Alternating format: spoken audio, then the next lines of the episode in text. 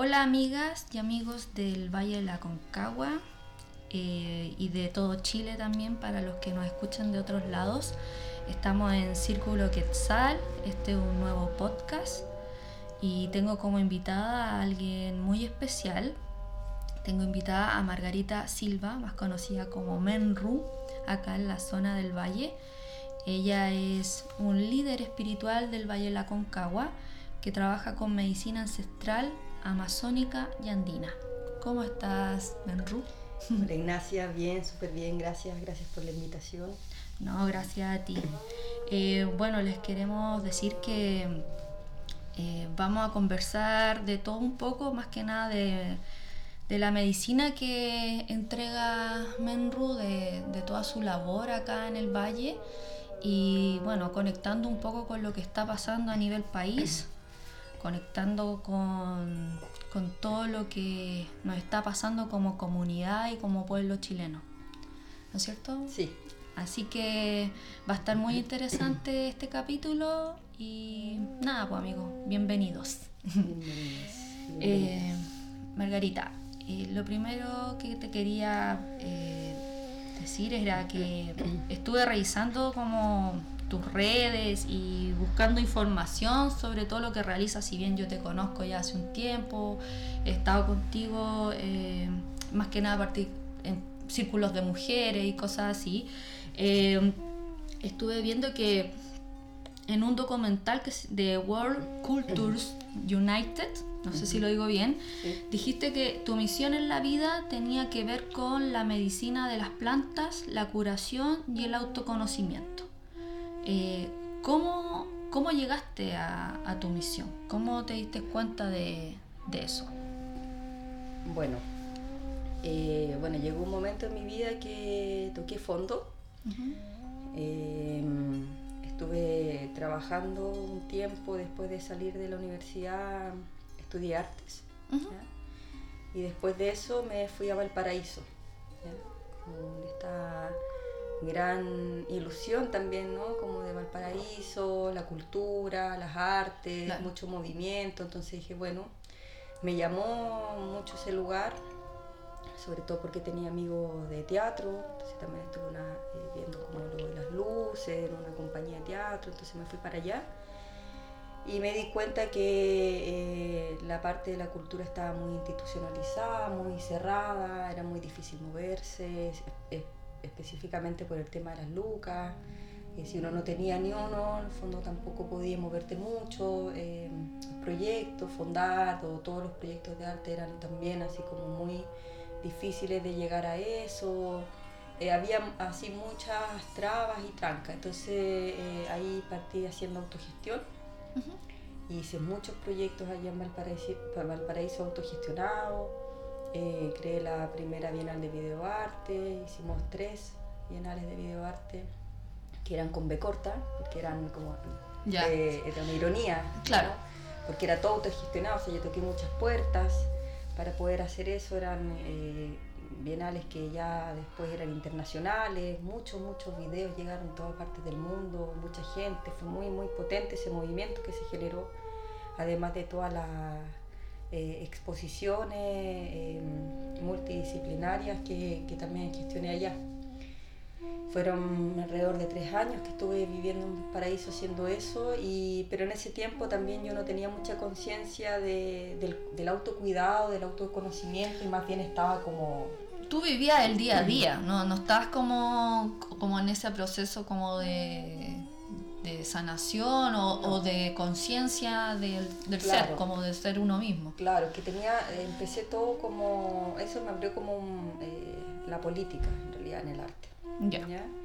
Bueno, yo siempre estudié eh, arte, pero mm, ligado a la escultura, y después ya me fui a la performance, al videoarte, eh, al arte político.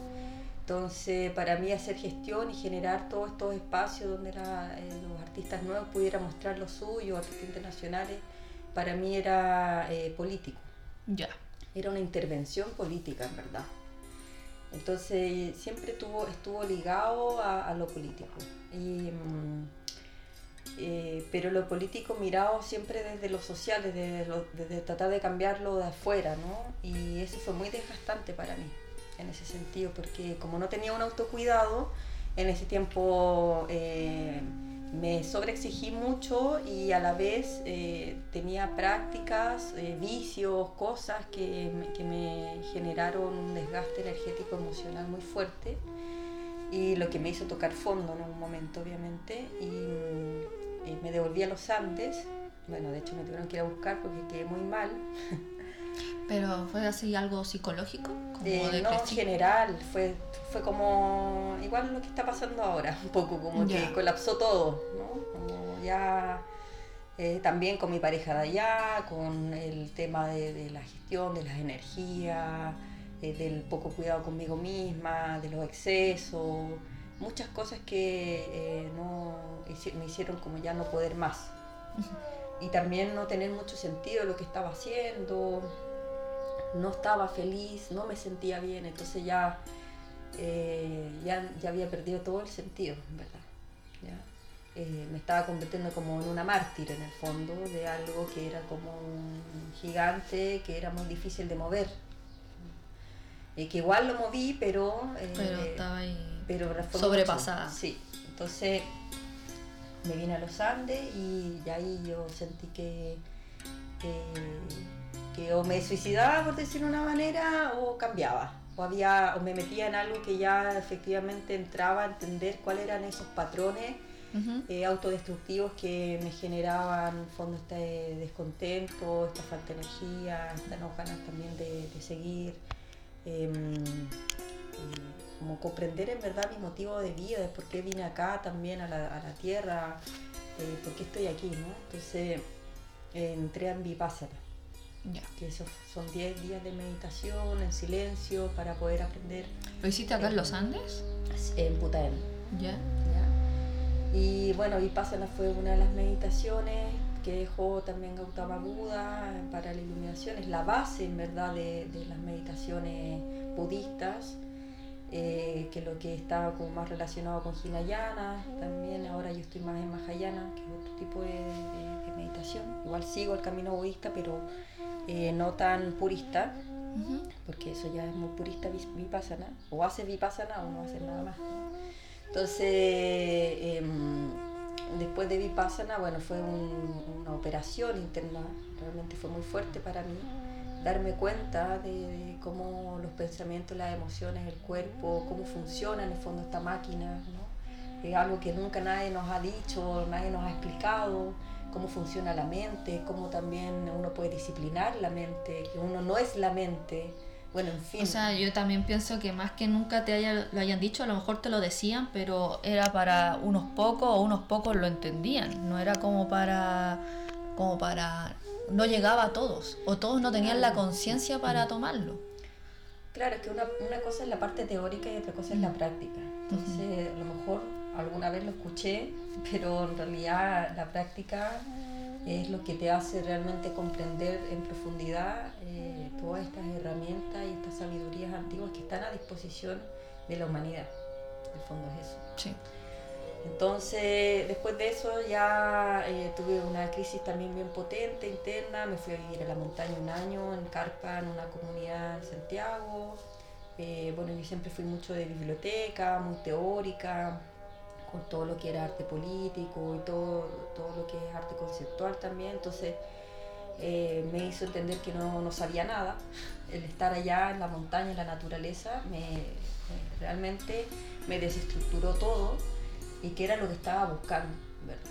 Entonces vivir en comunidad, también todo lo que eso implica, en un lugar alejado donde no llegaban autos, que subir una hora y media por la montaña para llegar. Entonces todo ese año para mí fue muy importante, eh, también de, autoconocimiento, conocí las medicinas, fue la primera vez que me hice cambó, em, empecé a, entender que necesitaba como ir más allá y que las medicinas me podían ayudar también eh, en esa búsqueda de mi espíritu también, de ir comprendiendo e ir sanando también como patrones que a veces están muy, muy arraigados, muy instaurados em, en nosotros Entonces, eh, por eso también sentí que la medicina me empezó a ayudar. ¿no? Eh, Romé, el cambó, eh, también los temazcales, guachuma, empezó a haber toda una revolución interna.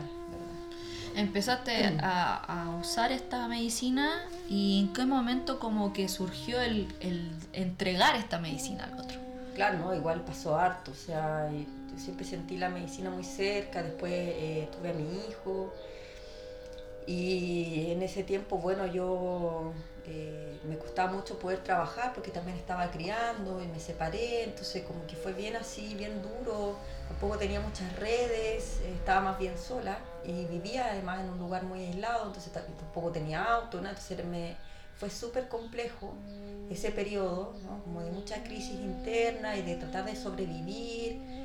Em, entonces eh, yo sentí en un momento que necesitaba la medicina, pero tampoco tenía cómo conseguirla, ¿no? Como, mm.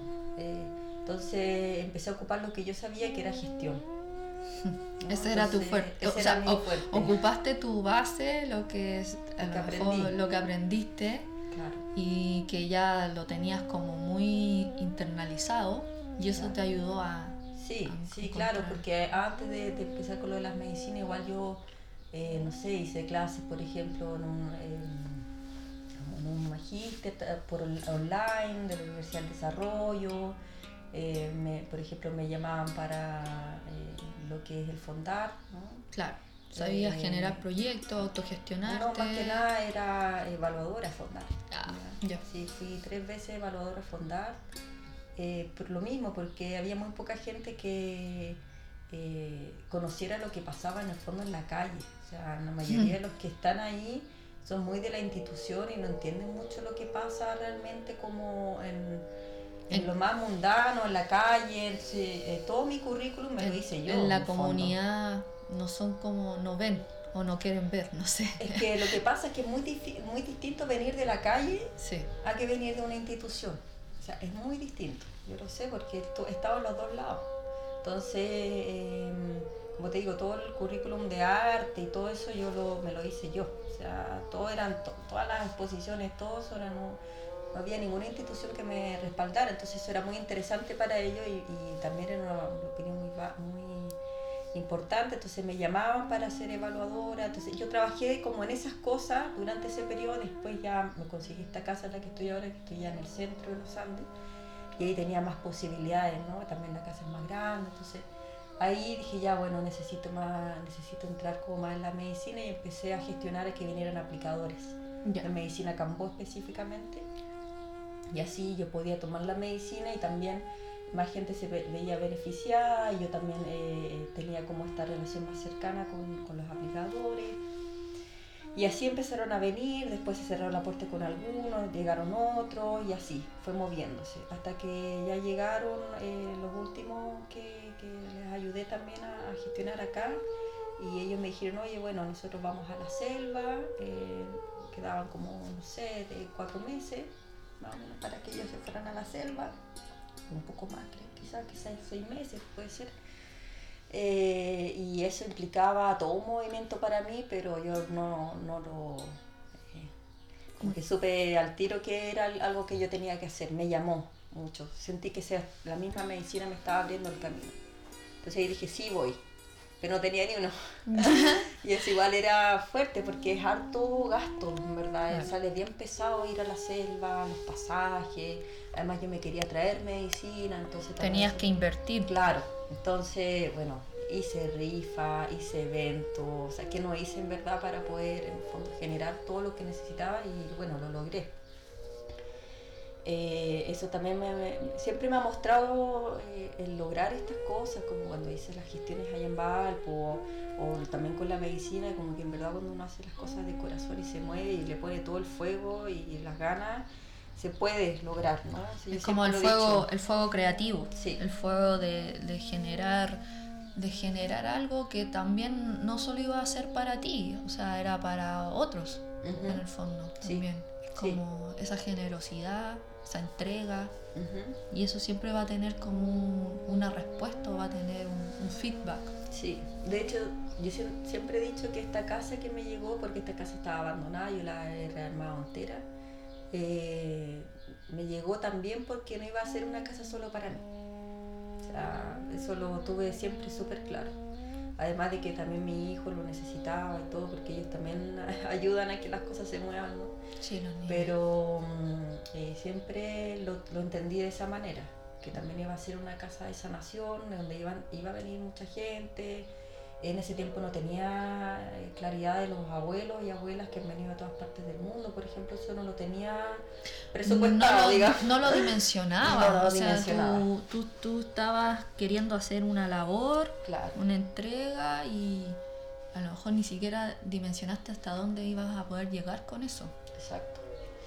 Entonces eh, ahí ya fui a la selva, hice mi camino, camino de cura, así se le llama eh, cuando uno va una semana, un poco más, como siete días, eh, hacer ya un trabajo de cura, de sanación profunda allá en la selva con los payés, que los payés son los hombres medicina de allá, también las mujeres, los niños, todos, porque ya son muy de comunidad, hacen todos juntos no existe mucho como lo privado, de hecho casi que no tienen puertas, ellos tienen otra forma también de relacionarse con, la naturaleza y todo.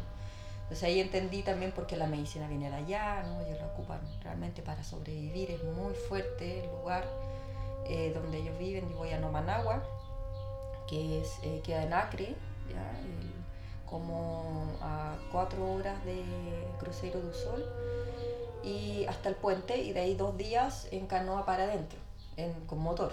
Si es motor yo creo que sería mucho más. Entonces es bien alejado, es como bien, bien fuerte también todo lo que se mueve ahí. Eh, hay gente muy feliz también a la vez. Y bueno, y ahí eh, aprendí mucho y sentí eh, que, que, sí, ¿no? como que sentí que sí tenía que empezar a dar la medicina.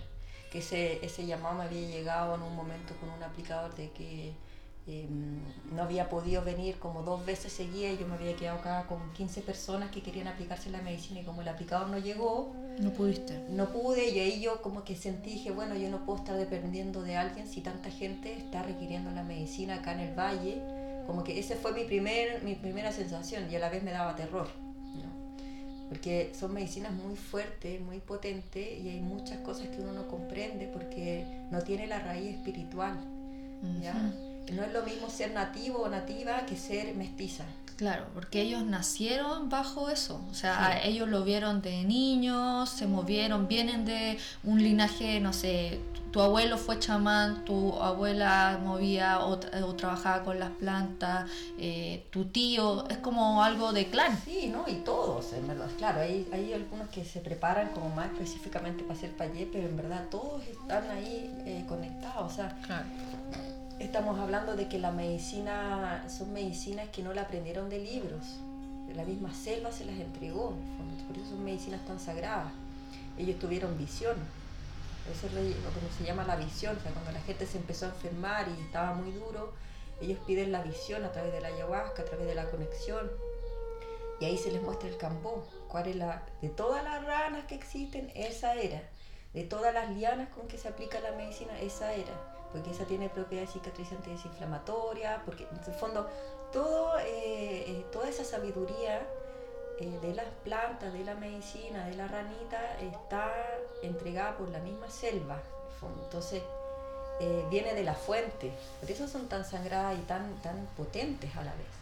Entonces, bueno, volviendo un poco a lo de, la, lo de ser mestiza, eso también ha sido un camino bien, bien intenso porque hay cosas como mundo, el mundo espiritual, hay muchas cosas que uno no logra entender porque no lo ve, eh, tampoco te lo han enseñado así desde chica, como uno lo que uno lo comprenda, y también cómo manejarlo, cómo eh, qué es lo que hay que hacer en el fondo con la, con la medicina, que también es un espíritu, eh, que tiene, qué es lo que va a sanar también a la persona, que no solamente la parte física, sino que también son sus deudas espirituales. Entonces, eh, después se te cobran a ti esas deudas espirituales, como uno las paga, en el fondo es como todo un trabajo espiritual que uno tiene que ir aprendiendo y que igual eh, yo he tenido que hacer un poco eh, como a la mala, ¿no? Como enfermándome, viendo cómo se enferma mi familia también en algunos momentos, porque son medicinas que mueven mucho. O sea, tú dices que esas deudas espirituales muchas veces el mismo sanador va canalizándolas en su cuerpo o se van plasmando dentro de como o sea, igual es un tema que a mí me ha interesado mucho desde la terapia, sobre todo las personas que trabajamos con terapia energética, es que qué pasa, qué pasa con eso que movemos o que ayudamos a mover a las personas, ¿dónde queda? Claro, exacto. Eso, por ejemplo, en los pueblos originarios como lo que son los mamos de Sierra Nevada en, Colombia, que yo he tenido la suerte de, tener acá también a un médico tradicional de Colombia que fue el que me enseñó un poco esto. De hecho, llegó en un momento en que yo estaba muy mal, estaba a punto de dejar de trabajar con Cambó y con todas las plantas porque ya eh, me sentía muy baja energía, muy cansada y no entendía tampoco por qué. Eh, igual yo me alimento bien, en el fondo tengo mi vida relativamente ordenada, bueno, ahora mucho más que antes, pero como que uno se va ordenando, ¿no? Las plantas y todo te va ordenando, te va eh, trabajando la impecabilidad de a poco. Entonces, y la disciplina sobre todo. Eh, entonces ellos hablan de que cuando una persona va a sanar, se busca un sanador, necesito sanar, eh, no va a sanar solamente el cuerpo, sino que también su espíritu. Y eso tiene que ver con las deudas espirituales, con la madre tierra, eh, deudas quizás que vienen de antes, en fin, como todo lo, invisible ¿no? que está ahí. Entonces uno es un intermediario entre eso, que ellos hablan como del impuesto, que tú pagas el impuesto. como, sí, sí, sí. Eh, ya, entonces, ok, tú sanas, pero después eso se te cobra a ti, porque tú eres intermediario eso no queda en el alivio, si la persona vomitó, eso no queda en el fondo volando o se fue o se transmutó, no, eso no es así. Entonces, dijo, tú estás enferma, estás cansada porque llevas una mochila de toda la gente, con todas las deudas espirituales de toda la gente que tú has sanado. Entonces ahí me ayudó, me ayudó a hacer pagamento, que es pagamento espiritual. En el fondo es ir a pagar toda esa deuda y después me hizo una, bueno, organicé también otra ceremonia que es de Yopo y me dijo, y con esto vamos a cerrar. Y fue muy fuerte, ¿verdad? Porque eh, son trabajos espirituales muy largos, de mucha concentración, eh, como muy finos, mucho detalle, mucho de estar ahí como eh, muy concentrado, muy adentro. Y esto lo hacen con el pensamiento todo lo mueven a través del pensamiento, del, imaginario, del ir pagando, pero a través del espíritu, ¿no? ¿Como una visualización? Sí, se puede decir una visualización, pero es como más, eh, no es solo visualización, es como conexión en fondo, ¿ya? Porque se trabaja también con algunos elementos que, están, que también están trabajando, ¿no? Como la mamacoca, el algodón, eh, a veces el tabaco, entonces así. Em, son todas eh, tecnologías antiguas, ¿ya? Así lo podemos llamar, tecnologías espirituales, tecnologías de sanación antigua. Entonces, em, eh, bueno, igual lo estamos desviando un poco porque es harto sí que conversar, pero eh, todo eso eh, lo he tenido que ir aprendiendo muy así de a poco, ha sido bien, bien complejo, pero siento que hoy en día se está armando cada vez más el puzzle también de de todo lo que se ha generado. Porque, claro, desde un inicio empezamos a hacer, eh, yo fui a la selva, como te dije recién, después fui de nuevo ese mismo año, eh, como unos cuatro meses después volví a ir, pero ya sola. Eh, ya hablar con el payé con que quería trabajar, que es Payé Checa, que él me diera como sus bendiciones, lo que llaman también las piedras de luz, como toda la, protección, la fuerza para trabajar la medicina en fin, fue como bien así de ir allá, ya a, a conectar ya completamente con, el territorio también de allá y poder traer la medicina ya con todo. Y ya y a lanzarme, digamos, a, poder... Sentirte como segura, porque también trabajando desde este ámbito, como tú bien decías, no tenías la raíz, pero eso también es, ir generando la seguridad a medida que va pasando el tiempo y vas, adquiriendo esa experiencia. Y que te vayan eh, alimentando esa claro, también. Claro. Sí, tener un maestro, tener alguien que te, que te entregue eso es relevante porque bueno, hay personas que han han generado ayudas terapéuticas desde la espiritualidad, pero muy desde la forma autodidacta, pero yo creo que siempre al fin y al cabo necesitamos a un maestro que, que te guíe o que te dé esa raíz. Claro, sí, igual como uno, uno como mestiza, igual siempre hay una mezcla, ¿no? Hay una unión un poco de lo autodidacta y también buscando como esta ayuda de los maestros, maestras, de los pueblos originarios, desde donde viene, digamos, toda la sabiduría pero también eh, eh, está eh, eso de, ir uniendo, de que ya no somos en el fondo puros, entre comillas, no somos, yo no tengo a lo mejor una raíz indígena así que yo pueda ver de, de, mi abuelo, de, así como tan cercana. A lo mejor en esta vida, en esta vida. O sea, todos tenemos esa raíz inevitablemente, ¿no? Como en nuestro ADN está esa memoria antigua. Sí. Porque toda la raza humana viene de ahí pero a lo que me refiero es como que uno igual, el territorio ya es distinto. Sí. Entonces, tiene otras necesidades, tiene otros códigos.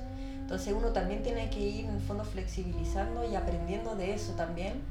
Eh, ir viendo qué es lo que se necesita acá.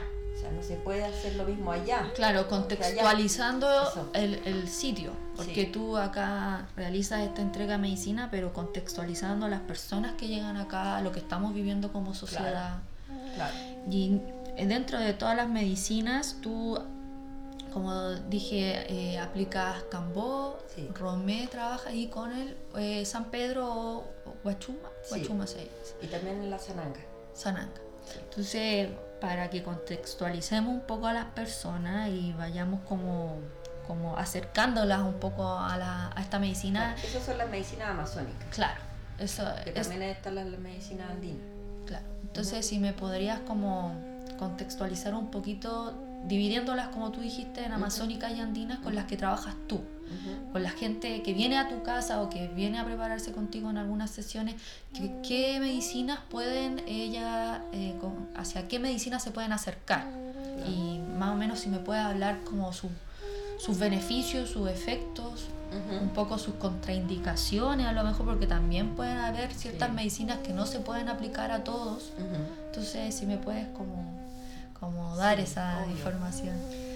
Sí, bueno, eh, bueno, el cambó es una medicina que viene de una ranita, ¿no? Eh, Filomedusa bicolor, es como su nombre más eh, como médico, ¿no? Como, eh, no sé cómo se le, dice, pero es como, en fin.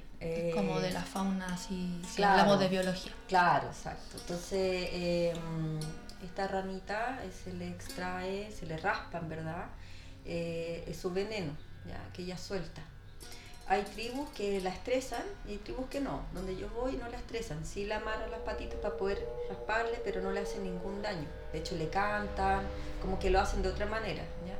Porque igual a veces uno encuentra unos videos igual medio terribles. Mm. Eh, bueno, y eso también eh, hace que la medicina sea más fuerte. ¿ya? Porque cuando uno como que estresa mucho la rana, va cada vez sacando como un cambo más suave, por decirlo de una manera. De hecho, es más gris. ¿Ya? Entonces también hay toda una... Eh, de, dónde, viene la medicina también, saber de dónde viene. Eh, para mí eso es muy importante. O sea, a mí ahora el mercado y todo, o sea, yo podría conseguir Cambó fácilmente, pero yo eh, voy a buscarlo al lugar donde yo estoy conectada porque para mí es muy importante eso.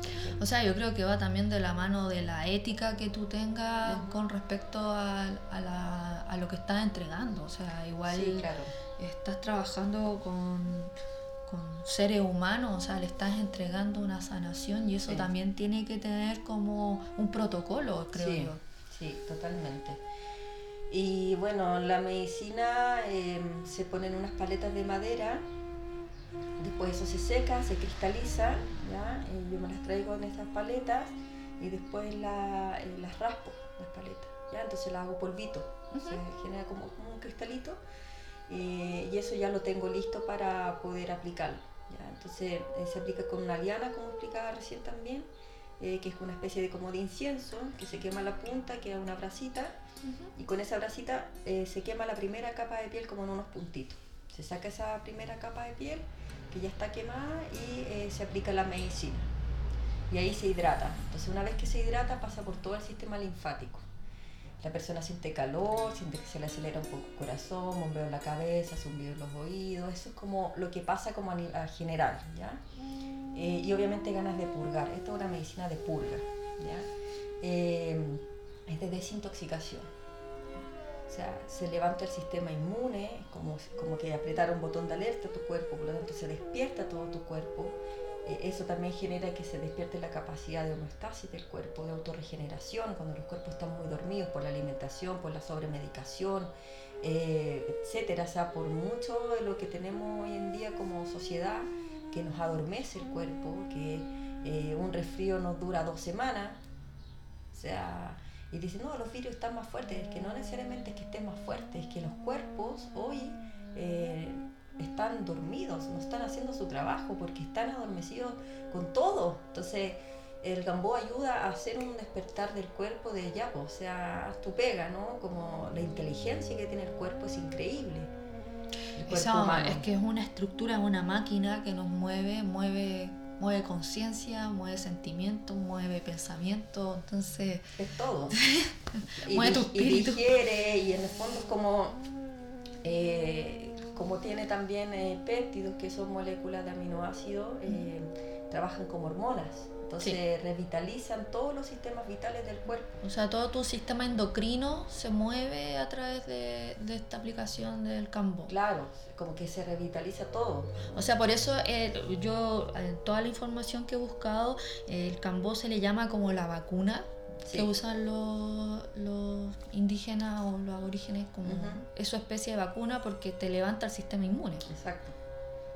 Sí, y también lo ocupan para cazar ¿ya? Por ejemplo, ellos aplican, no sé, 10 puntos, 15 puntos antes de ir a cazar, eh, porque además les quita el olor, la, percepción se abre completamente, tienen la visión más aguda, son más rápidos, es una medicina de mucha fuerza y de como mucha inteligencia, también le dicen que es la suerte, o sea que sí o sí vas a cazar, es como vas a estar protegido, porque como que no te ven, no te huelen, me llama la atención que siempre dentro de la medicina como, como amazónica sobre todo, eh, le dan como un, como que existe un elemental dentro de las plantas o dentro de, los animales. Por ejemplo, la ayahuasca es la, es la madre, es como una, la abuela, es como una energía femenina. Eh, hay otros que tienen energía masculina. El cambó vendría siendo como eso un poco también, como que movería algo estructuralmente más masculino a lo mejor? El cambó es una medicina muy yang en ese sentido, sí, porque la selva tiene esa energía, ¿no? Como de sobrevivencia, de fuerza, de estar ahí como muy en el acecho, despierto. Em, quizás no en, la comunidad misma, porque ahí está como que no se acerca tampoco mucho lo, lo eh, claro, la, las bestias. Em, pero sí ellos tienen que internarse en ciertos momentos a cazar, a mover, a buscar comida, a, en el fondo a, lo que, todo lo que hacen ellos en la selva misma. Entonces ahí cuando ellos necesitan también esa fuerza, bueno, los mosquitos es una cosa así bien fuerte. Entonces también eso, protegerse de eso, de estar en el fondo como eh, que no le entren balas. Es como estar enraizado, ¿no? es como estar eh, conectado con los dos pies puestos en la tierra, estar en el ahora. Sí, es muy cuerpo. O sea, el cambo es una medicina muy del cuerpo, pero también del espíritu. ¿Por qué? Porque eh, sobre todo cuando se cambia de lugar, o sea, acá a lo mejor no hay enfermedades así, no sé, malaria o eh, como mordida de una serpiente o cosas como que sean como muy fuertes, que allá eh, también es muy intenso todo ese movimiento. pero sí hay mucha muchas enfermedades emocionales, de estrés, bueno, ahora lo estamos viendo, ¿no? Como que ya la gente explotó por estrés porque ya está cansada, porque ya no la alcanza. eso era la contextualización que hablábamos, porque a lo mejor acá tú no estás viendo mordeduras de serpiente. Pero es otra sobrevivencia. Pero, estamos en el tema como emocional o estamos con altos índices de depresión, según la Organización Mundial de la Salud. Suicidio. Suicidio, entonces yo creo que eso tú y yo lo estamos viendo día a día con las terapias que cada una realiza. Sí. Claro, entonces ahí uno tiene que eh, entender que la medicina viene a dar fuerza, a limpiar, en el fondo, a también un reseteo de estructuras que son dañinas, porque obviamente em, muchas de las enfermedades tienen que ver con eh, sistemas de creencias erróneos. Entonces, y es lo que está pasando ahora, o sea, ya la gente también, o sea, ya entiende que los sistemas de creencias en los que está todo parado ya no aguantan más, o sea, porque están equivocados, ¿no? O sea, no, eh, realmente nos está dando felicidad, bienestar, calidad de vida, entonces... No nos ayuda como a, como a evolucionar. No, nos ayuda como a, el proceso que siento yo que, que estamos como como en un proceso muy rápido que estamos así yendo a full con todo y, y, no sé si en creencia estamos preparados, es como que la vida se está yendo más rápido o está yendo más rápido de lo que nuestra conciencia a lo mejor, para muchos sí se están preparando, llevan su tiempo trabajando consigo mismos, pero hay otros que, que como bien decías tú, tienen que pasar por a lo mejor una crisis mm. para darse cuenta. Y yo creo que la mayoría de la gente que se dedica a las terapias eh, ha vivido un tipo de crisis para poder estar en esta y poder evolucionar. Y es lo que estamos viviendo ahora en Chile. Sí, como la crisis curativa, la purga. Yo digo que ahora estamos en la purga, estamos sacando el puso, cuando está saliendo ya eh, todo lo que está podrido, ¿no? Como que eso un poco el Cambó ayuda mucho. Eh, en el momento en que yo sentí que, quería Cambó fue por eso también. Dije, bueno, esta medicina es como un taladro. Como que hay cosas que no tengo idea dónde están adentro mía, no sé cómo llegar y siento que son rocas que, ¿cómo las parto? ¿Cómo a ir más adentro, no? Entonces sentí que es, por eso era una medicina que yo estaba buscando, porque es una medicina muy potente es como poner dinamita, digamos, pero que ya, sí, vamos para adentro, ¿no? Porque hay cosas muy duras que a veces uno incluso ni siquiera quiere reconocer, ¿no? ¿no? Si el ego, por ejemplo, muy duro, ¿no? Como decir, no, si yo, yo, yo, y de repente chuta la humildad, ¿no? Como decir, ya, ¿qué pasa con la soberbia? y eso es lo que... cosas como que son muy difíciles de ver y de enfrentar con uno mismo y todas las plantas, el cambote, te ayuda mucho a volver a esa humildad, yo siento también. Sí. Es como el contexto que estamos viviendo hoy en día en Chile, ese hecho de que, de que faltaba un poco como de humildad, de decir, mira, mira lo que está pasando, sobre todo a lo mejor la, la clase gobernante o los demás arriba, de decir, mira lo que está sucediendo y ser humilde y, aceptarnos. Y nosotros también, porque también como comunidad nos vemos al de al lado, como que pensamos que tenemos que, vivir por nosotros. El individualismo es parte de ese sistema de creencia erróneo también. O sea, es que son muchas estructuras las que están cayendo y es parte de la profecía. O sea, esto está escrito hace rato. Eh, por eso te decía recién que es un puzzle que se ha ido armando de a poco y ahora me hace mucho sentido. O sea, eh, como te contaba, hace poco también vino un abuelo, eh, Cayaguaya, Taita Aurelio, que son abuelos que no salen mucho de su comunidad además, son abuelos que los van a ver allá porque los Cayaguaya eh, son los que manejan la mayor cantidad de plantas, eh, por lo menos acá en el territorio andino, 980 tipos de plantas y formas, múltiples formas de aplicarlas además eh, recuperaciones de alma, en fin, como muchas medicinas, ellos eran los, médicos oficiales de los incas, eh, eran guerreros espirituales, de hecho ellos eh, lograron mantenerse y sostenerse no porque eran guerreros, ellos eran cero guerreros, pero sí manejaban, por eso le, llamaban los brujos de los Andes. O sea, ellos manejan, el, abuelo vino a hacer la mesa blanca acá. La mesa blanca es la ofrenda que vino a hacer, es un tipo de ofrenda andina pero ellos también manejan la mesa gris y la, y la mesa negra, pero ellos no hablan de esas mesas, por ejemplo, porque son mesas que ocuparon eh, para la invasión. O sea, esa es su forma de, de, protegerse y por eso siguen aquí. O sea, ellos son muy, muy poderosos, pero a nivel espiritual y también de conocimiento de plantas. Eso no lo sabemos mucho y eso es reconocido eh, internacionalmente. Ellos tienen, por ejemplo, un cartón, igual que un médico acá, que puede ejercer en cualquier hospital, ellos también. Porque son, pero es muy, muy eh, heavy su conocimiento, su sabiduría. Entonces vino el abuelo a hacer la mesa blanca acá.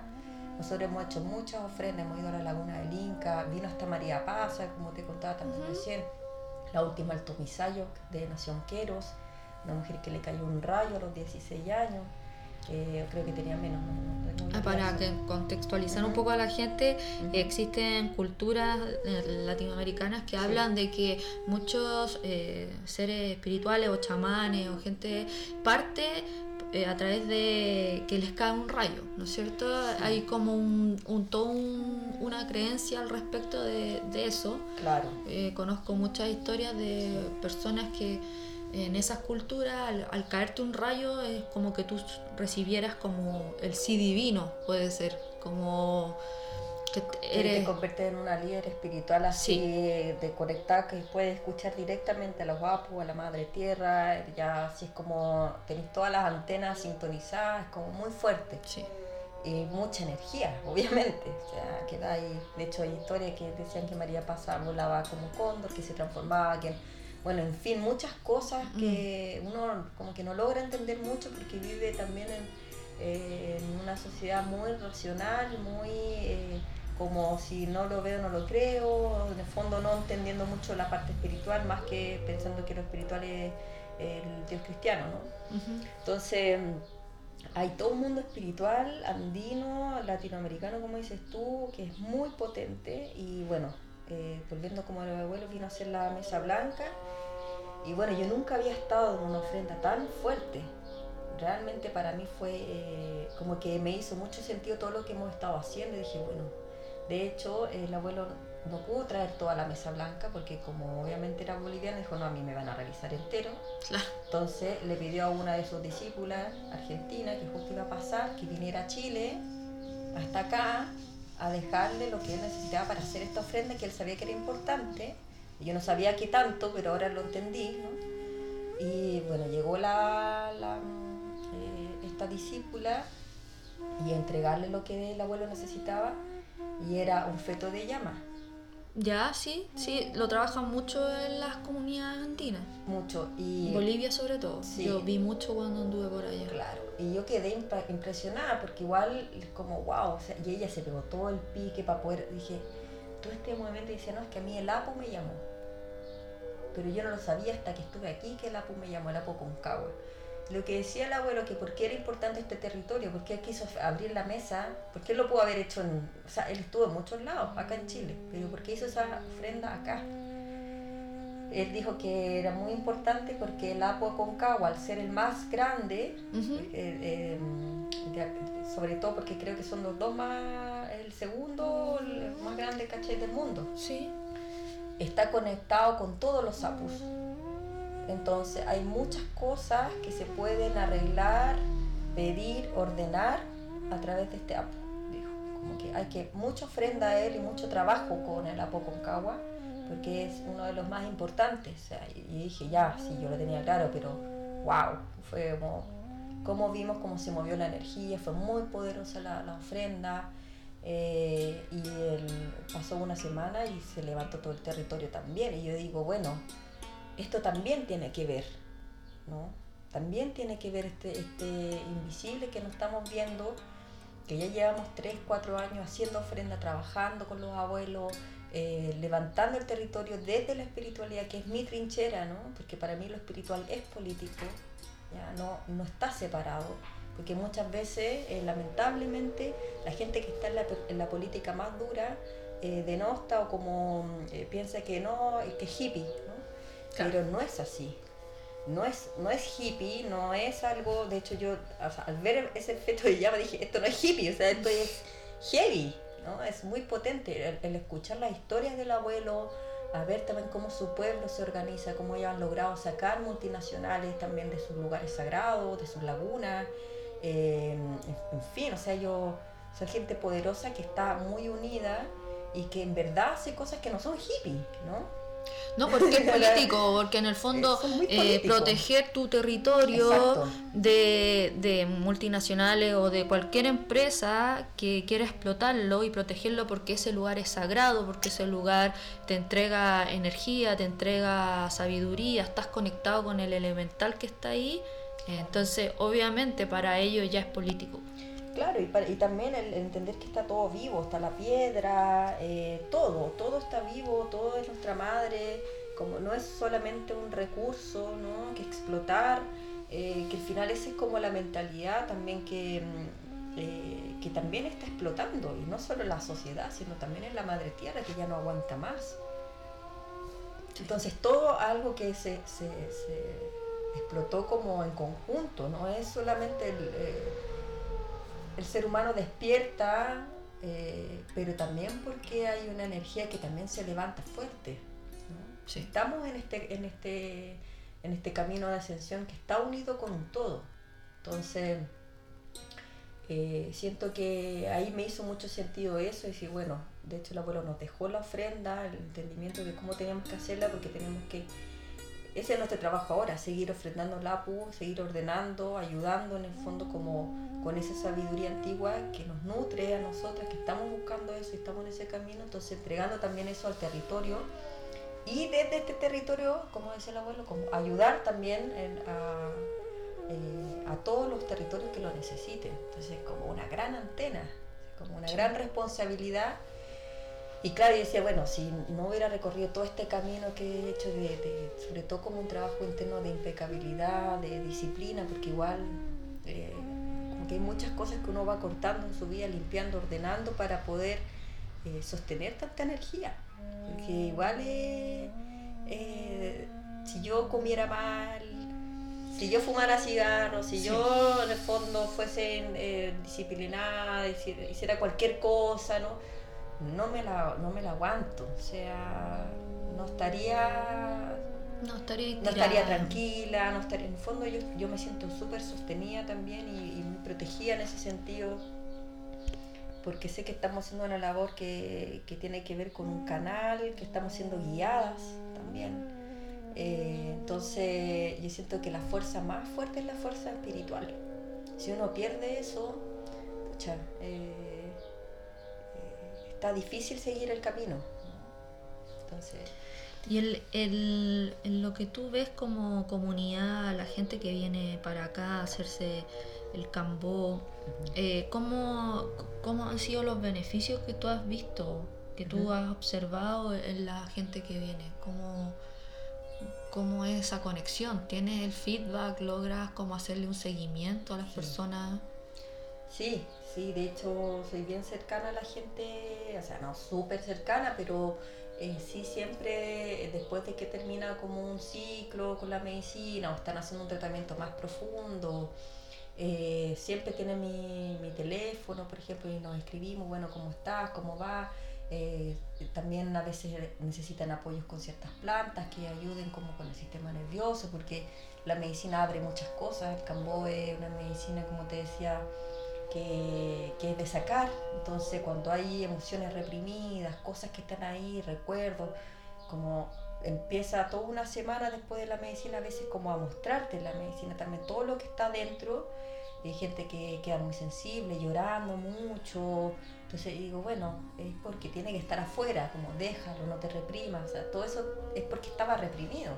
Claro. ahora la medicina te está diciendo sácalo y está bien, como permítete sentir. Entonces igual ayuda en ese sentido a la gente. He visto casos, pero muy, muy fuertes, como de gente que viene acá tomando nueve pastillas desde los 15 años, por ejemplo, y que ahora, eh, o sea, llegan como zombies, arrastrando los pies, no entendiendo mucho nada, ¿ya?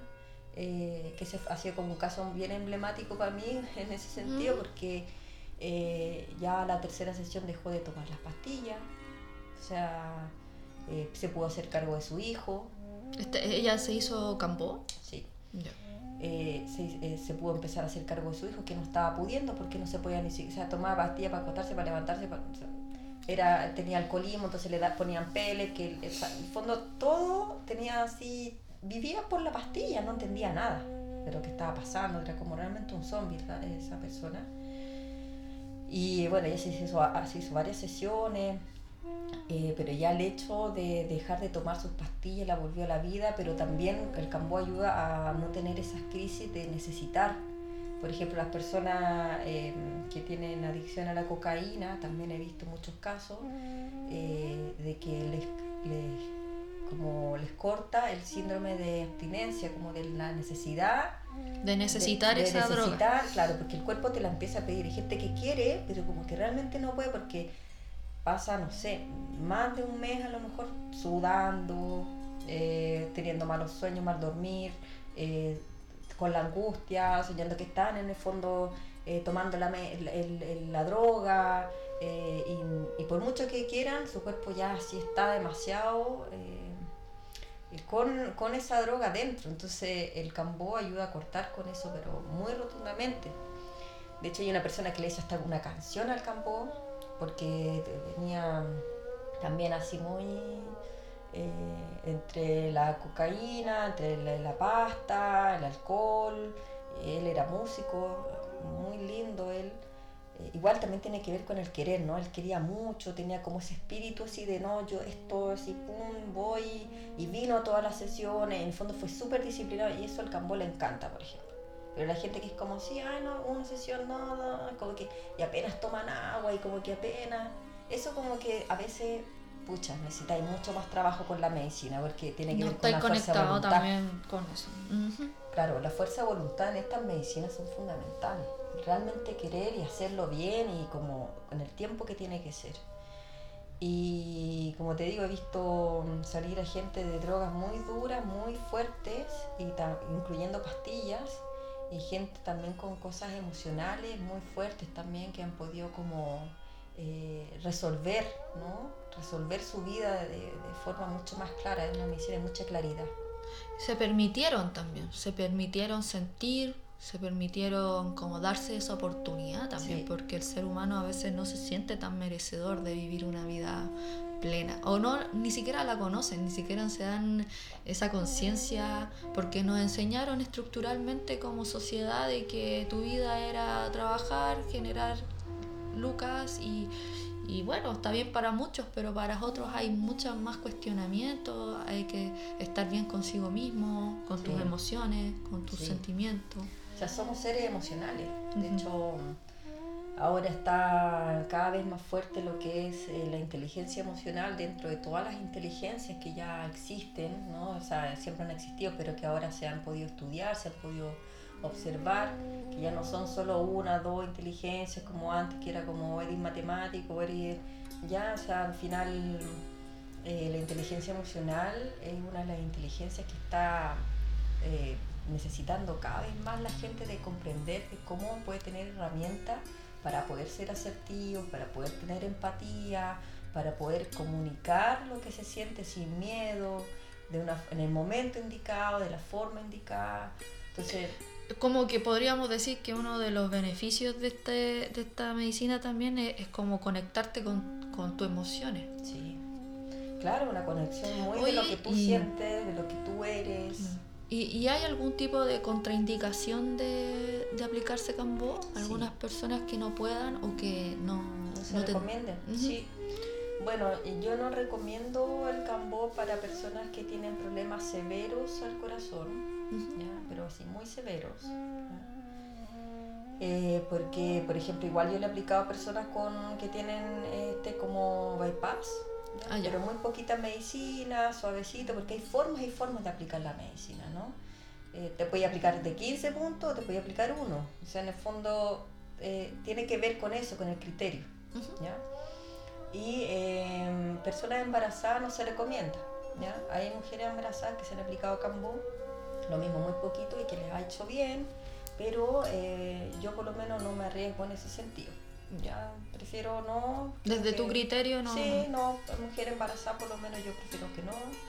Em, eh, bueno, personas con epilepsia también eh, eh, preferiría también que no, es como también un tema de criterio personal, siento que también es una medicina que también puede generar mucho estrés, mucha, es muy fuerte. Eh, también así como que recomiendo más otro tipo de medicinas como cannabis, aceite de cannabis, eh, que ayuda mucho, mucho. De hecho estoy tratando a una persona también con eso, que tiene epilepsia, le súper bien, Parkinson, no sé todo. ¿Y la gente con esquizofrenia, algún tipo de psicosis? Sí, mira, em, hay personas que lo recomiendan y hay personas que no. Yo siento que el cambó dentro de toda la gama de medicinas ancestrales eh, sí ayuda mucho. Ya. ¿Ya? Porque desintoxica, da fuerza, limpia. Hay gente que toma muchas pastillas, por ejemplo, que puede ayudar. Eh, también como la cantidad, ¿no? Uno tiene que... Yo soy muy de a poco con la medicina.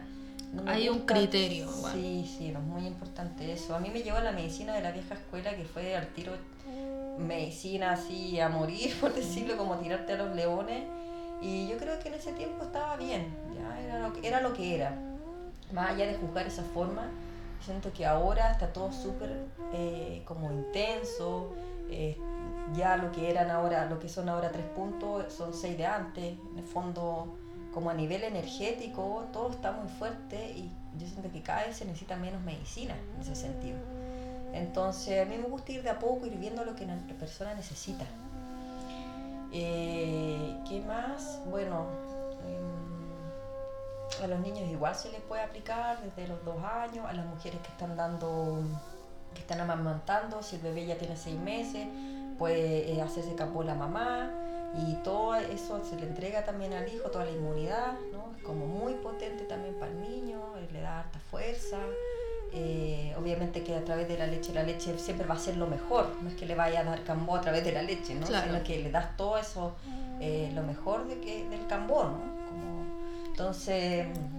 Y, y por ejemplo, ya de las otras eh, medicinas que tú entregas, que es el romé y el guachuma, ese ya el romé es como más habitual, es como, o también tuviste una preparación, porque yo lo que tengo claro es que hay diferencias de soplido, el romé, bueno, si me puedes hablar un poquito de, lo mm. que es el romé para que la gente se conecte un poco. Claro. Romé potó significa tabaco en polvo. Ya. Y es un tipo de rapé. O sea, el rapé es como genérico a lo largo del Amazonas. Eh, puede encontrar muchos tipos de rapé con muchas mixturas de plantas, semillas, incluso algunos rapé que pueden tener DMT, eh, como el yopo. Entonces, eh, o la wilca, que también se podría decir que sería como un tipo de rapé, no exactamente, pero también se inhala o se sopla por la fosa nasal. el romé potó es de Brasil, ¿ya? Y es tabaco moe, corda y ceniza de árboles milenarios de allá. Entonces, eh, por eso es como más específico. Uno dice, ¿qué rapé? Romepotó. Porque a veces dice romepotó como si fuese todo romepotó y en verdad no es así. Y bueno, es un tabaco, el tabaco es antiséptico, el tabaco es, una, es como la primera planta, ¿no? Como la que ordena, eh, eh, como el director de orquesta que le llaman, ¿ya? También tiene una energía bien masculina. A mí me, cuando me realicé una vez un romé, eh, fue porque estaba yo con una sinusitis así mal. estaba ya que mm, le estaba haciendo como el quite a la toma de antibiótico y me lo, me lo realicé, o sea, una amiga tenía y, lo hice. Y siento que, bueno, entre que como que lloré, lloré de que se me llenó como todo, yo creo que todas las fosas, lagrimal todo y como que salieron, salían muchas lágrimas de mí y sentí que como que a lo mejor hacía falta un poco eso y en mí. Y recuerdo que, que se me pasó la sinusitis y, como nunca, de la sinusitis a mí me tiran a la cama. Y esa vez llegué a trabajar, porque estaba como que en mi mente, no sé, fue como un túnel, así como que me enfoqué en algo, como, como no sé cómo explicarlo bien, pero es como mucha que... Claridad. Mucha claridad. Como algo en el entrecejo que, que, no sé cómo explicarlo. Como... Claro, es que el, eh, todas estas medicinas trabajan con el panema y son de descarga. Entonces, eh, el panema es como todo lo negativo, la enfermedad, la nube gris que, te está, que está encima tuyo, eh, parásito energético, eh, pensamiento negativo, mala palabra, etcétera. O todo lo que vendría a ser negativo, todas las medicinas como Cambó, Romé y la Sananga trabajan directamente con eso. Entonces, al soplarte Romé, el tabaco entra es absorbido por las mucosas, entonces además no es solamente esta zona, sino que es todo tu cuerpo el que recibe el, romé. Eh, el tabaco entra a limpiar, como es antiséptico. De hecho, si tú tienes una huerta y tienes tabaco, es muy difícil que tú tengas plagas, por ejemplo. ¿Ya? Porque el tabaco siempre te va a cuidar. Y de hecho es como bien pegote, entonces absorbe todo. ¿Ya? Como que eh, el que cuida, el que protege, el que limpia, el que ordena, el que da claridad. Entonces, eh, al entrar, es como, como que te abre todo. Y como tiene ceniza, eso también ayuda al arrastre, a que vuelva. Entonces, ahí ya uno bota todo eso que está ahí.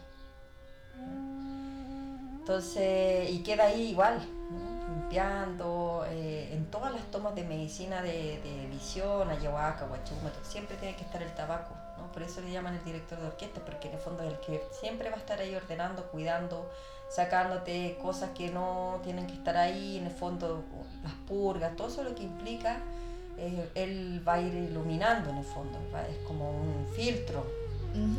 Entonces por eso es tan potente medicina, sobre todo para la sinusitis y todo eso. Sí, sí lo recuerdo. ¿También el ROME tiene algún tipo de contraindicación o, la mayoría de la gente lo puede hacer? Sí. Sí, no sé. Sí, es lo mismo el criterio. O sea, bien, a mí la primera vez que me aplicaron, por suerte fue una persona bien amable, por lo tanto no me dio susto ni nada, igual fue potente y todo. Pero a veces pasa que una persona que es primera vez le aplica mucha medicina, un cerro de medicina y muy fuerte, y la gente a veces se ahoga, se asusta porque además es como invasivo, ¿no? Como que te entra algo más encima directo, como, como hacia arriba, hacia el cerebro, los ojos, todo es como muy intenso. Entonces está bueno como también lo mismo, ir de a poco, para que la persona pueda ir familiarizándose con la medicina, vaya conociendo su poder. Eh, también es como que abre un canal de información. Entonces, en ese sentido, eh, bueno, para mí el ROM es fundamental, yo que trabajo con muchas energías, con eh, con, eh, con, muchas medicinas ¿no? que, son de mucha descarga, de visión, de plano, de, ir a viajar a otros planos, etc. Eh, para mí es fundamental, me ayuda mucho como también a enfocarme, a proteger, a blindar, como se llama también, a tener más claridad y, como, como el guardián, el compañero que siempre va a estar ahí, ¿no? Oye, Menro, y en este minuto tú, ah, ahora actualmente la medicina que se puede decir que más aplica o que estás más eh, más genera, generando cosas acá en la zona del Valle de la Concagua? ¿Con cuál en este minuto estás como más enfocada?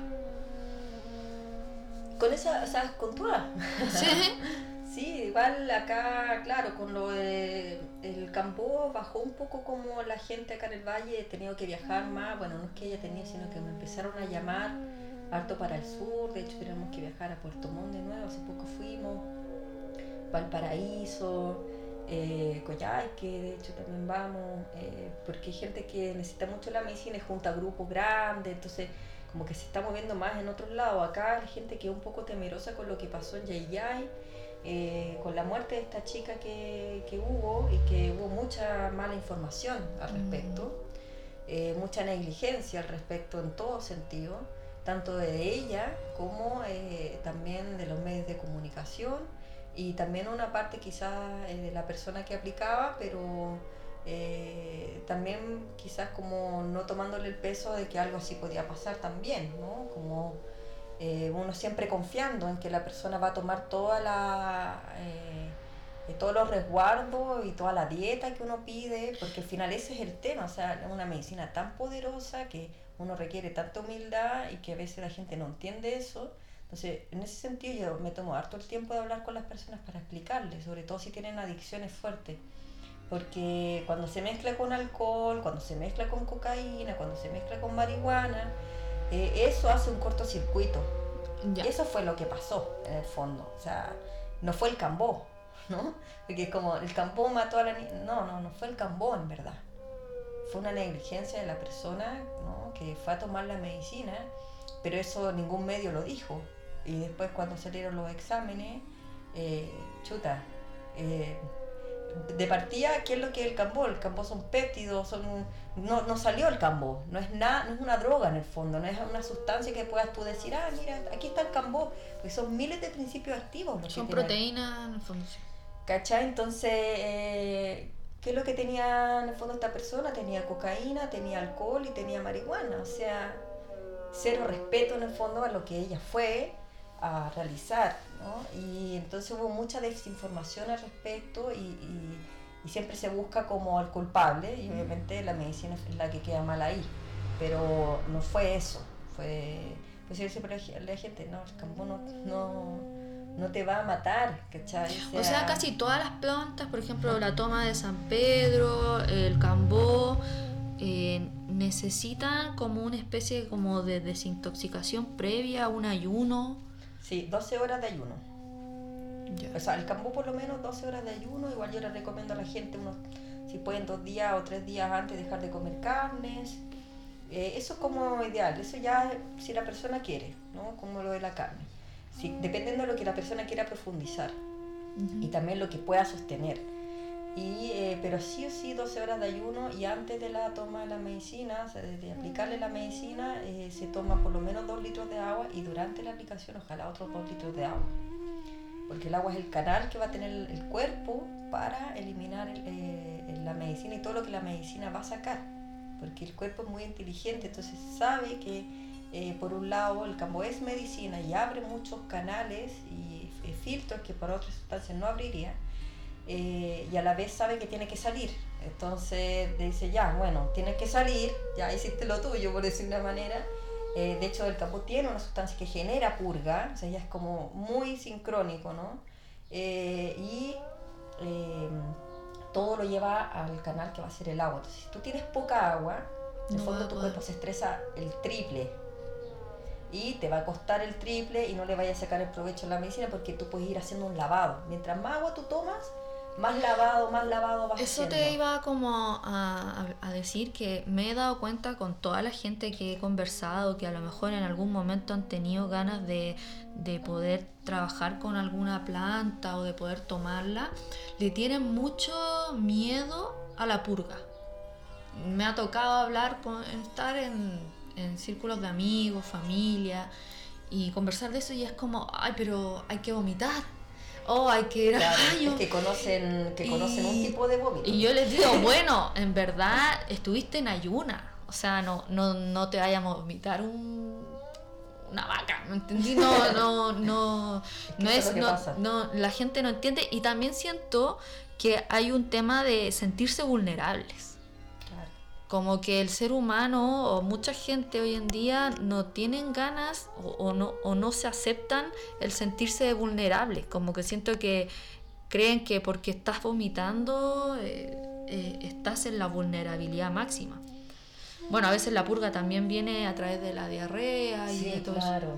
Sí, sí, son todas las estructuras que hablamos recién en el fondo, como eh, ya soltarse, no entregarse estas son medicinas que requieren el querer entregarse, mm. como sin las resistencias, porque al final son puras resistencias, como no, es que son excusas en el fondo, ¿no? Porque primero que nada es solo lo que ellos conocen. O sea, el vómito que conocen es cuando están eh, por, por, exceso de alcohol, por eh, porque les cayó mal algo, se intoxicaron con algo, en fin, ¿no? Como que están enfermos pero nosotros le llamamos, ni siquiera le llamamos vómito, ¿no? Le llamamos eh, eh, alivio.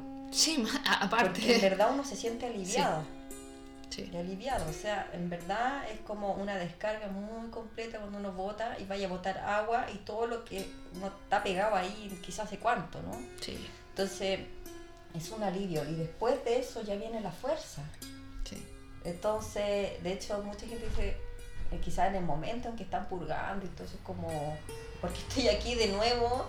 ¿No? Se hacen esa pregunta y yo digo, bueno, si te, si te viene eso la cabeza es normal, o sea, como que, ¿por qué estoy aquí? ¿Por qué me hago esto? ¿Por qué me estoy haciendo cambo de nuevo y estoy sintiéndome tan mal? ¿Cómo se me puede olvidar esta sensación, no? Como de estar en un infierno. Eh, y claro, pero después es como, ah, ya, bueno, por, por esto era, ¿no? Mm. Como que es tanta la energía, la fuerza, la claridad, el, tu, tu cuerpo está tan bien, eh, es, mu- es una medicina de mucha alegría, como, entonces, eh, eh, ahí es cuando la gente dice, ya, bueno, sí, en verdad, y se te olvida todo el resto, ¿no? Lo otro es como, bueno, tuve que pasar por eso para poder también llegar a esto. Entonces, a veces yo digo que también el Camboya ayuda mucho la humildad porque eh, como se levanta el sistema inmune, vienen muchos pensamientos de alerta, entonces, alerta, me siento mal, me voy a morir, porque estoy aquí? Eh, en fin, como muchas cosas negativas, entonces es como un, es como un- realmente un morir, pero simbólico.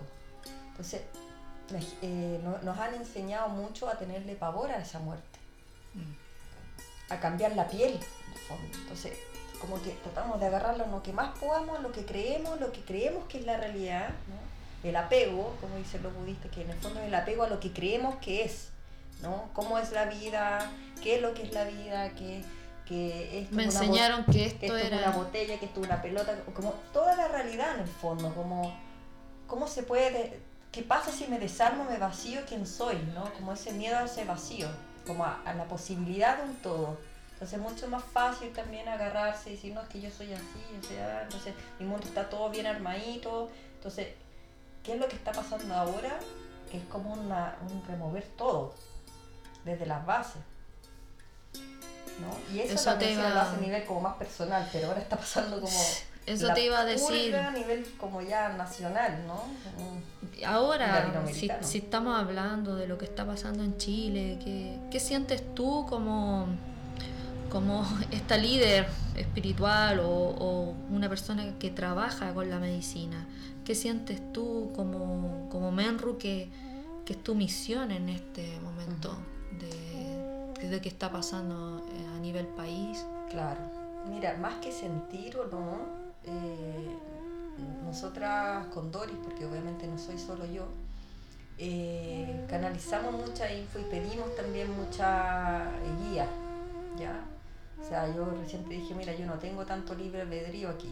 ¿ya? Y es verdad, o sea, por lo menos eh, todo lo que yo estoy realizando es porque estoy siendo guiada para eso, o sea, yo estoy al servicio 100% en ese sentido. Eh, mi poder está en el servicio, eso es para mí. Entonces, eh, nosotros tenemos que seguir haciendo lo que hemos estado haciendo desde hace ya varios años, no, no es algo que tengamos que hacer específicamente ahora. Eh, sino que Como seguir seguir con la misión. Sí, en el fondo se- eso es lo que nos han dicho todo el rato, ¿no? Ustedes tienen que seguir en lo que están, en el fondo eh, trabajar con las medicinas, es- eh, lo que les dejó el abuelo como ofrendar así ya más, más, más constante. Eh, estamos como en grupos de WhatsApp con mucha gente también acá en el valle que ir apoyando, eh, pucha, si hay gente que en verdad necesita cambó, bueno, te hago cambó, con medicinas, que es lo que necesitan, nosotros vivimos en el centro, si se quedan como atrapados en el fondo en, en, toque de queda, pueden venir para acá, en el fondo estar en esa red de ayuda, eh, y, pero también como muy concentrada en lo que nosotros estamos ya eh, haciendo desde hace ya rato. Fondo, No es algo que ahora nos tenemos que poner las Claro. pilas, ya, porque está quedando la embarrada, entonces hay que ponerse las pilas. O sea, en el fondo es seguir haciendo lo que estamos haciendo. Eso lo- y obviamente uniéndonos con más personas para ver qué también qué necesita. como es lo importante como de generar comunidad y de, de seguir haciendo lo que ustedes ya estaban haciendo como bien dices tú y, y poniéndose en, en atingencia a lo que a lo que está ahora acá y, y ser como tener como todos los sentidos abiertos y estar en Sí, y mucho acecho también, porque está, está, es muy fácil caer en la violencia Mm. de, oye, tú no estás pensando lo mismo que yo, oye, tú no sé qué, en el fondo empezar a, ¿no a generar esas disputas entre los unos con los otros y entender que lo más normal es que pensemos distinto. Ahora, sí estamos unidos en un mismo entendimiento, como antes nunca, ¿no? Como de entender que ya la cuestión ya no da para más pero también eh, no caer en, en la violencia como del pueblo con el pueblo, ¿no? Como de la gente con la gente. Al final eh, eh, eso es lo, es lo que más nos va a quitar energía, es lo que más va a hacer que decaiga en el fondo el movimiento. Entonces, todo el rato como en el fondo estar apoyando. Para mí como que resonó mucho lo que dijiste, es como el desapegarnos de lo que creíamos que, es, porque hoy en día vamos a estar viviendo mucho tema de incertidumbre. Y, y, el ser humano le tiene terror a eso, por, por, lo mismo que tú dices, porque nos apegamos a lo que tenemos como estructura. Entonces a lo mejor la idea y la invitación también desde mi punto de vista es es que la gente eh, se abra al cambio, eh, se abra a, la evolución y, que también nos demos cuenta que todo proceso de sanación partió desde un quiebre, partió desde, lamentablemente el humano es así, necesita a veces de dolor, de pasar de una crisis, de una depresión, para lograr cambiar. Claro, Sí, igual se da harto eso. Igual yo siento que ahora eh, la gente, claro, está como estamos en una purga y todo eso, pero también se requiere como mucha contención. Mm. Como que sin, sin contención eh, a veces se, torna mucho más difícil. Claro. Eh, porque claro, uno tiene que pasar por eso, pero en verdad uno a veces necesita ayuda y algunos más que otros. Sí. Porque si no, también es fácil derrumbarse, también es fácil desistir entonces, yo creo que tiene que haber un equilibrio mm. entre, por ejemplo, nosotras con, con, Doris también, o sea, estamos en un, eh, en un lugar en que tenemos que estar apoyando, ella es Dula, por ejemplo, se creó una red de, de, mujeres Dula en Chile, no sé si en todas partes de Chile, pero por lo menos que es grande, de personas que están gestando, porque también el tema de los hospitales, o sea, todo está así súper fuerte, entonces eh, que también que cada persona que está en, cada rubro, ¿no? Eh, también se organice y diga, bueno, las personas que necesiten ayuda estamos acá, en el Valle está Dori, está la Camila Putaendo, no sé, también la Sarita Putaendo, eh, acá no sé si habrá más gente que trabaje como más desde ese lado, pero hay matrones también que están a disposición, en el fondo es en verdad apoyarnos en, no, no, estar tanto en incertidumbre, sino que observando que en verdad todo lo hacemos nosotros. O sea, la institución, el sistema, la sociedad, somos todos.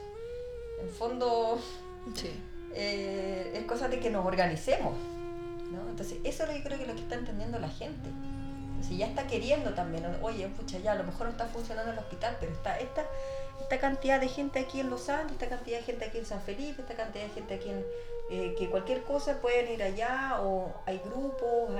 Entonces ya la gente no se siente así como flotando, ¿no? Claro. Como chuta, no sé lo que va a pasar. Hay cooperativas de alimentos. Para mí lo importante es como generar comunidad, generar esa contención, esa red que tú dices y que no nos, no nos sintamos como, como solos o como... Eh, me siento, si alguien dice me siento angustiado, me siento ansioso, bueno, darle contención porque para eso estamos, sobre todo los terapeutas que nos dedicamos como desde el punto de vista más holístico, eh, tomar a la persona desde todo su aspecto biopsicoemocional y generar una contención de ayuda, eh, generar como eh, ayuda para los cuadros de ansiedad, para los cuadros de angustia y, y nada, estar ahí para, para todos. Sí. sí, sí, yo creo que mm, de hecho mm, hace un rato como que hace un rato como que no, no entendía muy bien, o sea, yo decía ya, eh, tu pregunta de recién, así como cuál era la labor o qué es lo que en el fondo yo sentía que tenía que seguir haciendo ahora. Por un lado eso, ¿no? Como lo, mm, lo que te decía recién, las ofrendas, todo lo que ya estamos haciendo hace un rato. Pero también hoy día con una amiga escribió en, este WhatsApp como grupal, que es bien grande ese, ese, WhatsApp, que en verdad no se sentía bien, que sentía angustia, que sentía miedo, eh, que tenía una hija, que además ella vive más al centro, o sea, igual acá está en el centro, pero más a la periferia, entonces igual más, más tranqui, acá no, pasa mucho, pero igual se siente el olor a las lacrimógenas. Eh, y decía, pucha, tengo una hija, no podemos ni siquiera salir al patio porque el olor de las lacrimógenas, porque los disparos en la noche, porque esto, o sea, está como mucha tensión, entonces necesitan en el fondo apoyo. Eh, y ahí fue como yo le dije, bueno, ven, hacerte, te puedo ayudar con Cambó, como hay que liberarse de los miedos, porque al final eso el miedo es lo que te va a debilitar, y en fondo como también hacer un eh, como coaching, ¿no? Como de espiritual y también de dar fuerza y también herramientas, ¿no? Y fue como, wow, o sea, en verdad mucha gente quizás necesita eso, entonces hoy día se me diría, bueno, y si quizás pueda hacer un campo social o quizás un, eh, un eh, decir ahí como en esa red que, o por fe, no sé, ahí como que me está llegando esa info, ¿no? Como de, bueno, si alguien necesita ayuda, como para sostener también sus procesos de angustia, de miedo, que perfectamente sí, obvio que sí, que eh, quizás no todo el tiempo, porque igual tengo una familia, pero sí quizás en ciertos horarios podría yo ayudar también en eso, ¿no? Pero dar como, también yo aprendí mucho de eso, como de dar los tiempos también para eso, porque hubo un momento cuando yo empecé a aplicar la medicina, era como 24/7. ¿Cachai? Estaba ya. Y eso también me hizo mal, porque también tengo una pareja, también tengo mi familia, también tengo, me tengo a mí, la Margarita que no es solo medicina, que también le gusta dibujar, que también le gusta meditar, que también le gusta, eh, eh, bueno, yo canto harto, aquí tengo mi tamborcito de agua. Eh, también le gusta en el fondo sus espacios también, ¿no? de, de, lograr entender también qué es lo que está pasando. Eso pasa mucho con los terapeutas, me he dado cuenta, trabajo mucho con, con ellos y o converso con amigos que se dedican mucho a la terapia. Yo vengo también de profesión enfermera y dábamos todo. O sea, la, dais la vida por, por entregar, eh, por no faltar al turno, por sacar a tu colega, por eh, entregar todo, eh, mm. no dormir. Y creo que vengo como desde esa escuela y mm. también, como tú dices, como terapeuta, darte los tiempos para tú estar bien, para poder contener a otros, porque no, si no, no te da. Tiene que ser un equilibrio. O sea, de hecho yo aprendí eso en el momento en que yo me di cuenta también de, yo tengo una ancestra que es muy potente, que es Julieta Kirwood. Ella eh, eh, fue mi tía abuela, ¿ya? Y Julieta Kirwood, no sé si tú la conoces, pero ella fue una de las que inició y lideró el movimiento feminista en Chile en los 80.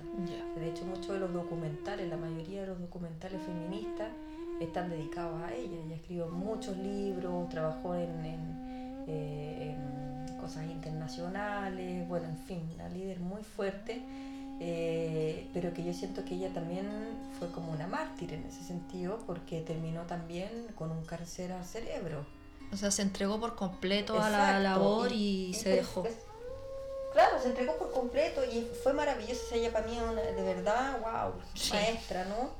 Eh, de hecho hizo un movimiento también en Valparaíso artístico, después yo me enteré y yo como, wow, así como con razón también, como que esto corre por mis venas, ¿no? Como que también es una ancestra repotente, eh, muy también así como intelectual, y a mí siempre me ha gustado eso, hice muchos cursos en la Chile, como que muchas cosas así eh, que me empezaron a hacer sentido, porque esto yo lo, yo lo me di cuenta como que ya no hace tanto en verdad, porque empecé a ver como lo genealógico y fue como, ¿qué? Así como, como nadie me dijo. Y ahí ya dije, bueno, ya ahí me empecé a calzar todo. Pero a la vez dije, bueno, yo también tengo que aprender como de que no sé si yo quiero eso para mi vida. No, no quiero terminar en el fondo hecha pedre, ¿no? Como, no, o sea, también eh, tengo que buscar ese equilibrio, o sea, dar lo mejor de mí siempre eh, pero para todo lo que lo requiere, no solamente para gente externa a mi familia o para mí, eso también implica amarme, ¿no? Claro. Entonces, eh, en ese sentido yo me di cuenta de que hay que tengo que ser súper despierta y, estar como súper acechando, eh, pero también no quedarme como a los laureles de, bueno, no, yo me tengo que proteger y yo en ese sentido no haría nada. Claro. Pero eso es importante. ¿Y qué, qué se viene para ti ahora? Menru a nivel como personal, ahora bueno, con todo lo que está sucediendo también a, nivel social, pero ¿cuáles son como tus proyectos? Me dijiste que iba a estar como en el sur, haciendo lo tuyo. Sí, igual yo espero que no haya problemas como en el aeropuerto, estuve averiguando un poco, no están saliendo tantos vuelos, está como medio caótico. Pero claro, como la primera semana de noviembre nosotros deberíamos estar allá, el primer fin de semana. Eh, después eh, me voy a la selva, tengo también todo eso ya listo eh, para noviembre. Y, y, ya también como en diciembre porque estoy haciendo unas promociones, igual como me genera como tanto gasto, hago promociones de Cambó, que es un 3x2, eh, promociones de Romé, que es un 4x2, eh, y para, poder generar más recursos, y a la vuelta como que empiezo a aplicar full todas esas promociones en el fondo. Claro. Como que se paga antes y a la vuelta yo eh, traigo la medicina para poder aplicarla. Eh, y, ya en enero tengo el sexto campamento Mujer Medicina Sur, que también es allá en Correntoso, eh, para Puerto Montt, como para, para el Parque, Parque Alercendín. Y ya es la sexta vez, o sea, la tercera vez que nosotras vamos con Doris a entregar medicina, son muchas mujeres las que van, eh, también voy a entregar una palabra, también como un coaching, por decirlo también de una, de una forma como de, empoderamiento eh, de lo que es eh, el, poder de la mujer, de la sabiduría que está ahí adentro, también con las plantas, también con las medicinas, también con la conexión con la madre tierra, los cantos, todo, ¿no? Vienen ñañitas de otras partes también, ahí como que confluye mucha, mucha sabiduría y mucho movimiento en ese, en ese encuentro. Y hasta ahí tengo ya, eh, digamos, la agenda. Sí. Entonces era para que la gente estuviera al tanto. Mm, si me puedes dar como algún número donde te puedan encontrar por redes sociales. Claro. Tenemos una página que se llama Herencia Medicina. Ya. Eso está en Facebook y en Instagram. Y, eh, y, también, bueno, mi teléfono sale todo. Sale ahí en Herencia Medicina. Entonces, que te busquen a través de Facebook, Instagram, Herencia Medicina. Sí. Y ahí te pueden hacer el contacto para, para aplicarse alguna de estas terapias. Sí. Oye, Menru, muchas gracias por, por este podcast. Eh, está bien potente, me gustó mucho poder conversar contigo. Espero también tener otra, otra ocasión Sí, porque nos faltó harto. Sí, falta harto. y ya llevamos una hora y media hablando, imagínate todo lo que uno podría conversar de estos temas tan interesantes. Yo creo que va a haber otra oportunidad para que podamos hablar más. Y nada, pues, eh, si quieres dar algún tipo de mensaje a la gente que nos escucha en esta época. Bueno, eh, sobre todo no tener miedo, yo siento que ya la gente ha comprendido eso, que en verdad no tenemos nunca nada que perder y el entrar también en lo nuevo, en lo desconocido, abre muchas puertas eh, eh, a, lo nuevo, ¿no? abre las puertas a lo que necesitamos también como sociedad, de, de ya sentir en conciencia de unidad, sobre todo. Yo creo que lo que más nos ha mostrado también todo lo que está pasando y lo que nos muestran las plantas, los maestros, los avances, es el tema de la unidad. O sea, sin unidad eh, es muy difícil que logremos sobrevivir como raza humana porque pase lo que pase, la, la madre tierra va a seguir ahí, ¿no? Pero los que nos estamos extinguiendo por, por esa soberbia, por el no querer ir a otra cosa nueva, eh, somos nosotros. Entonces, si no nos unimos en esa conciencia, eh, decir ya basta, basta con el saqueo en todos los ámbitos, o sea, la madre tierra está siendo saqueada full, pero también a la vez está viendo como una necesidad, incluso los pueblos originarios, de cortar con eso, de tomar la fuerza, de decir nosotros podemos en el fondo decir no, eh, mientras eso empieza a suceder cada vez más potente, eh, también se va a ir cortando, cierto?, con esa energía que en el fondo es devastadora, patriarcal, ¿no? Entonces, que ya no, ya no, ya no se tolera en ningún ámbito. Entonces, harta fuerza, eh, también, eh, obviamente que, que ahí si personas que lo requieren, también pueden buscar en la página, eh, siempre se puede llegar a un acuerdo, ¿ya? Em, siempre todo es conversable, entonces cualquier cosa me pueden también, eh, tratar de ubicar y ahí lo podemos en ese sentido conversar. Siempre ha habido un apoyo. La idea es que ahora, como en este también sentido de unidad, nos podamos también apoyar en, y escucharnos, ¿no? escucharla, así como lo que estamos pidiendo que, que el gobierno haga, ¿no? oye, escúchenos. En el fondo no estar como en una pared que está en el fondo con un play y que no, no existe un feedback, no existe una empatía. No, hay una escucha activa. No existe una escucha activa. Entonces la gente necesita también a veces entre nosotros mismos escucharnos. Entonces, eso. Muchas gracias, Menru, y gracias. a todos los que están escuchando. Mucha fuerza, mucha, mucha luz, transmutación, transformación, que eso nos va a llevar a, a una evolución como raza. Lo importante, más que salvar a la tierra, salvémonos como, como seres humanos y de esa manera vamos a cuidar todo lo que nos rodea. ¿Sí? Gracias, gracias, gracias. Gracias.